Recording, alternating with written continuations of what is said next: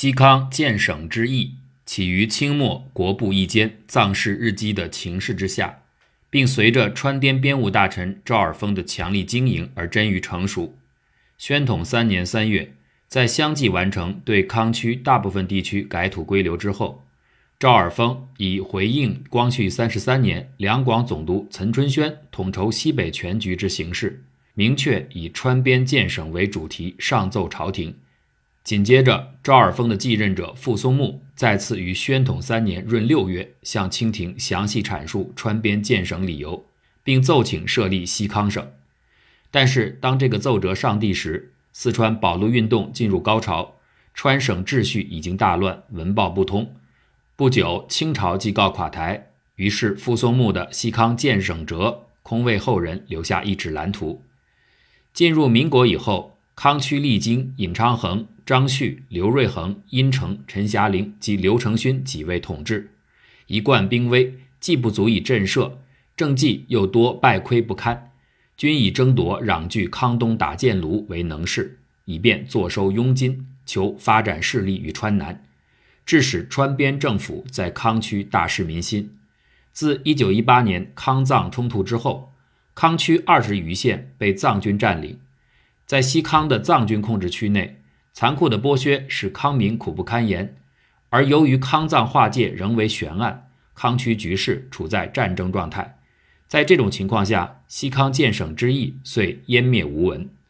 一九二七年，南京国民政府建立，西康省制化议题再次被提起。一九二八年九月，考虑到蒙藏地区幅员辽阔、贸延万里，蒙藏边防的虚实关系着国家安危。因此，为了安定蒙藏地区及其周边的政治形势，国民政府明令将监管蒙藏之热河、察哈尔、绥远、青海、西藏、宁夏各区改建省制。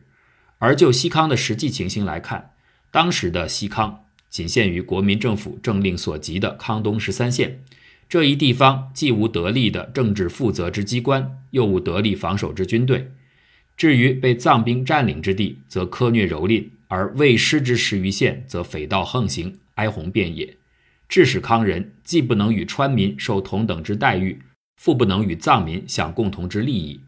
在此情况下，当时无论是旅外的西康人士，还是身处康区的广大民众，都表现出对康区状况的极为不满和担忧。于是，在内忧外患之下，西图以建省来保护本地区利益，建称康区民众的呼声。一九二九年八月十七日，西康旅经人士刘家驹、格桑尼玛在与蒋中正的呈文中说：“西康紧报频来，危亡已在眉睫，恳请速派负责专员组织西康省府，以图挽救。”言之所及，居诚弃恳，闻之令人动容。当时处在极度混乱环境下的康区民众，由于饱尝战乱之苦，在省级意识上，除了要求直隶中央之外，也明显体现出对西康政治的自我参与感。在一九二九年西康国民协进会的成文中，虽然认为解决康氏之先决问题为组织西康省政府，但在西康防卫问题上亦主张将西康军队彻底改编，另组为西康省防军，完全脱离川局影响，彼得专门从事康务。认为防守康区的军队若仍归于川中将领之指挥。则遥遥节制，呼应不灵，终陷过去因循敷衍之覆辙。对于西康省政府的人员组成，则要求于西康省政府人选中参加过半数康人，比于扶植弱小民族之意中，欲康人自理政权之真意。作为康区精英，格桑泽人也曾于1929年3月向国民党中央提出西康建省的人员安排计划。他认为，省政府委员至少亦需七人，其中西康应占四人，而按康之东、之南、之西、之北四部各选一人。在此过渡期间，无论僧俗，具则其素有声誉、为人民信仰者。如此，则康之部落易于团结。这同样体现出康民在西康建省问题上的自治理念。一九三零年，因大金寺与白利土司之间的土地拆民争端持续升级，而形成了康藏之间一场旷日持久的战争。战争促使国人，尤其是康区民众更加担忧英国的威胁，西康建省呼声在康区防务危急关头进一步高涨。至1931年，纠纷渐成千言不绝之势，前线真相众说纷纭，康区防务一片混乱。在此情形下，康民于同年2月11日组织了民团组织西康特区汉彝全体民众保护国防后援会，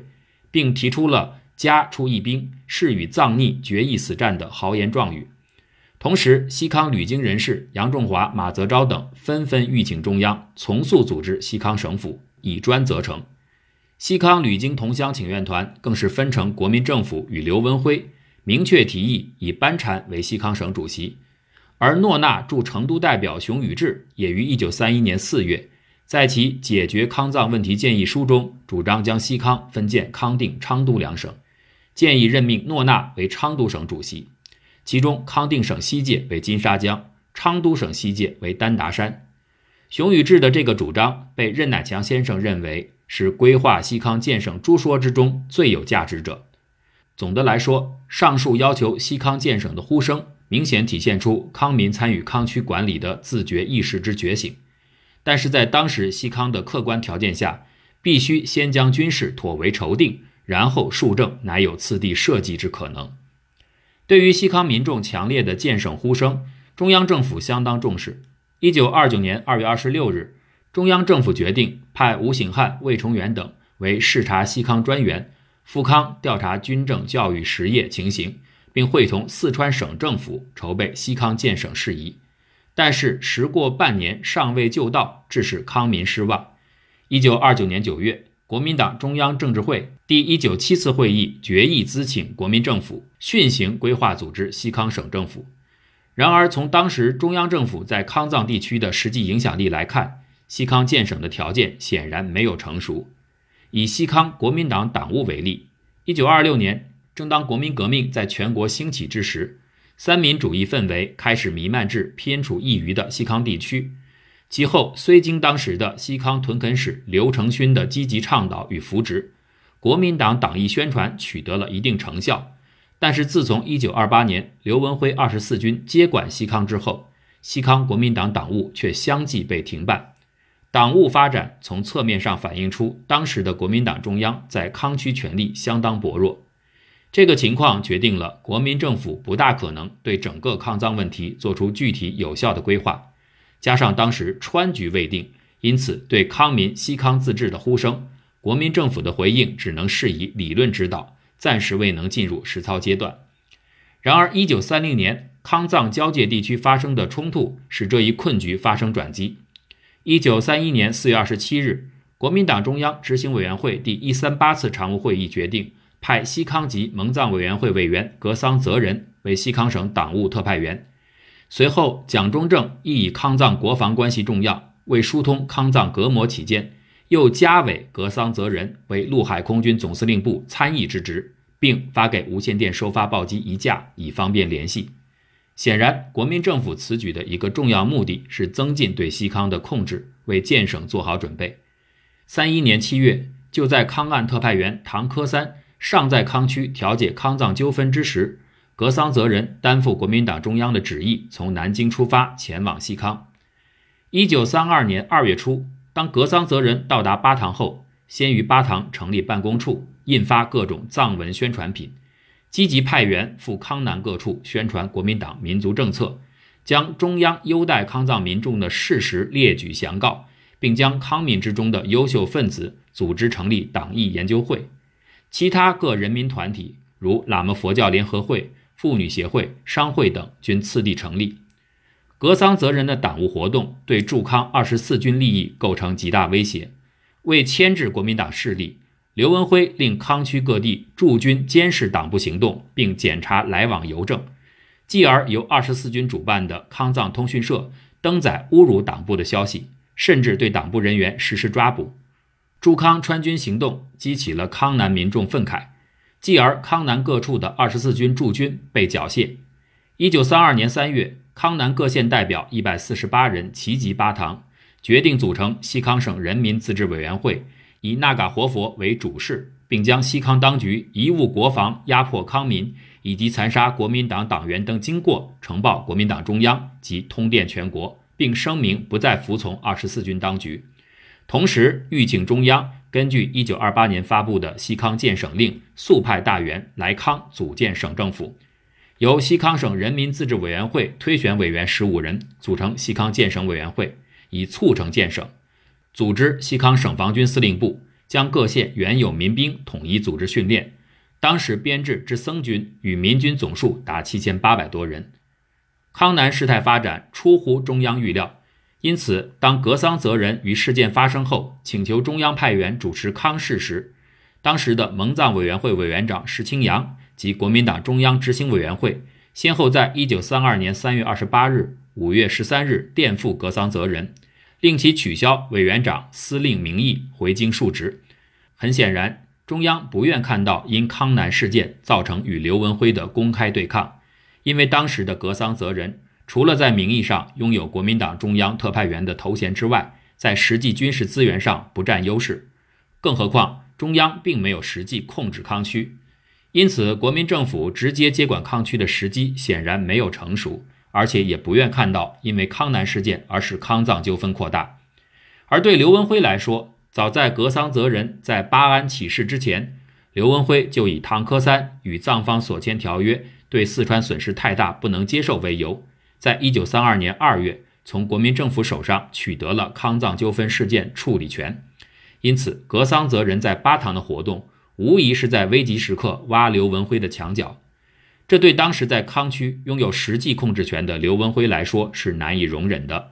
尽管后来由于藏军对康南的进攻，使得格桑泽人基于国防考虑而搁置了与刘文辉的个人恩怨，双方暂时取得一致。但格桑泽人的存在始终对刘文辉在康区的权威构成威胁，因此，当康南战事告一段落后，刘部迅即重新接管康南，而格桑泽人也即于1932年9月离开巴塘。随着格桑泽人的撤离，由中央政府策划的康区精英省直运动暂时告一段落。1927年夏，刘文辉吞并刘成勋部队进驻康区。一九二八年，国民政府任命国民革命军二十四军军长刘文辉为四川省省长兼川康边防总指挥。在刘文辉接手康区之初，康区情形没有得到改善。纵观这一时期，刘文辉在康区的施政，虽然在西康设立有西康政务委员会，但这一委员会仅隶属于刘文辉二十四军军部编务处。在这段时期里，刘氏经营西康，其目的并非在整顿边政。最大目标实际欲借经营边政之虚名，以受其扩张地盘、增加收入、充实军备之计。且西康幅员广大，而刘氏积极经营者，事实上仅于川地之雅安、宁远一带而已。平时抽粮纳税以外，并不闻有何等直边计划建筑实行。用刘文辉自己的话来说，由于主持川政，故对康区精神不克专注，一切建树未能具如所期。但是此后形势发展，促使刘文辉必须在西康建省问题上采取积极态度。一九三二年以来，在川康军与青海军队联合反击下，金沙江东岸四县被川康军收回，部分解决了西康省境问题。而西藏方面也在战争中意识到康清军队不可轻视，加上西藏内部反战情绪高涨，此后不敢大规模进行战争，为西康建省创立了有利环境。更主要的是，一九三二年冬，就在川康军把藏军驱赶至金沙江以西之时，刘湘、邓锡侯、田颂尧的联军反对刘文辉的四川内战发生。从一九三二年冬至一九三三年秋，经过三次大的战役后，刘文辉被赶至汉源场，最终还是看在家族情谊的面上，刘湘把雅安、天泉、庐山、宝兴、名山、洪崖等县划作刘文辉防地。刘文辉才由此在康雅一带得以立足。刘的失败加速了西康建省。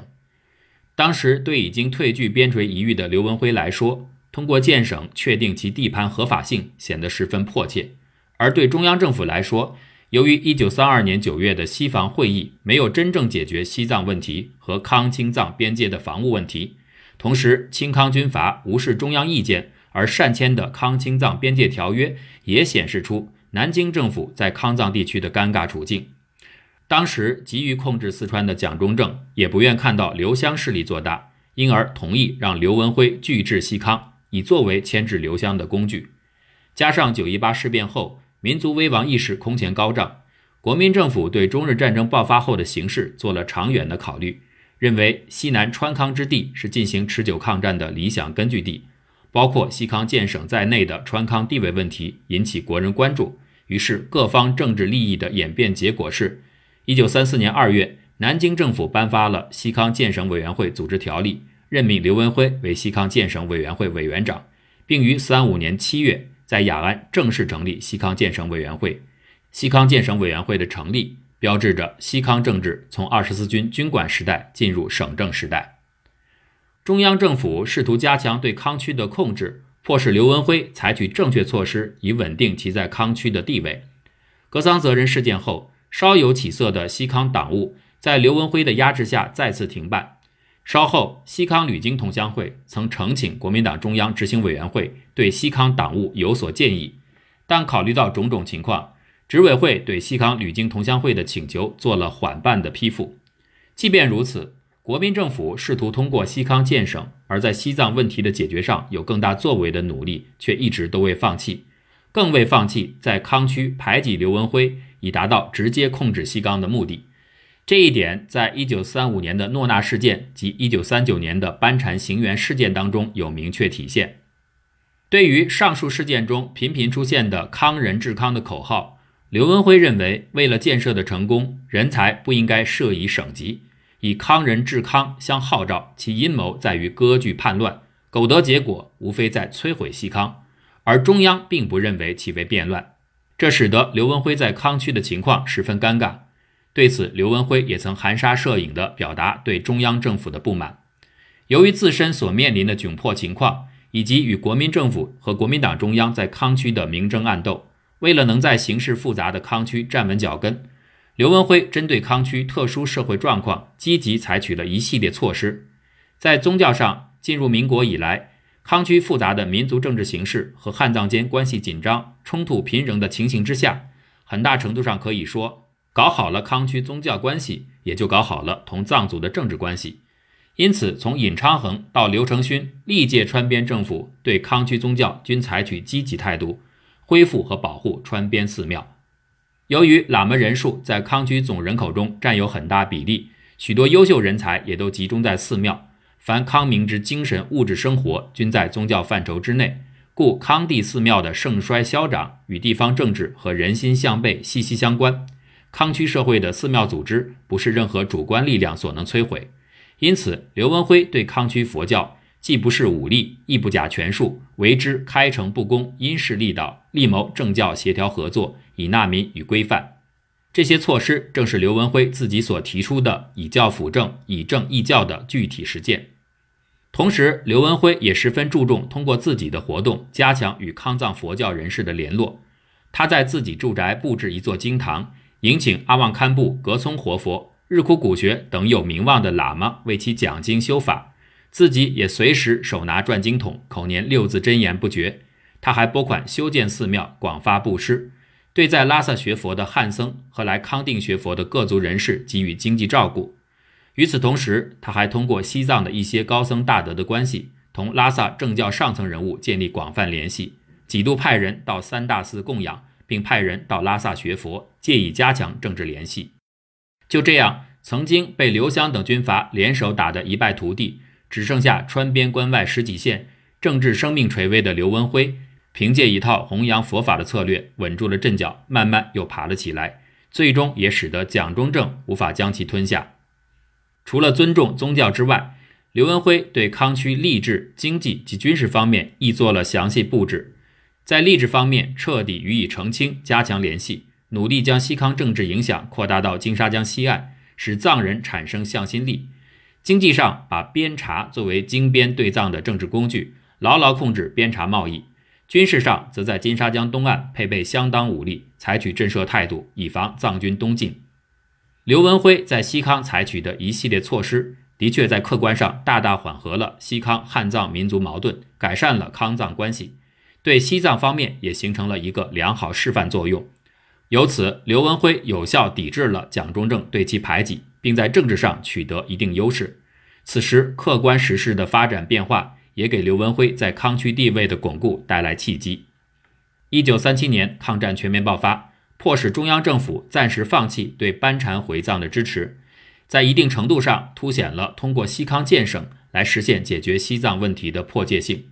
另由于抗战形势日趋紧张，在国民政府西移后，西康在经济资源、战略缓冲方面凸显其价值，川康地区成为全国抗战之根据地。出于加强西南地区国防安全考虑，西康建省实难再缓。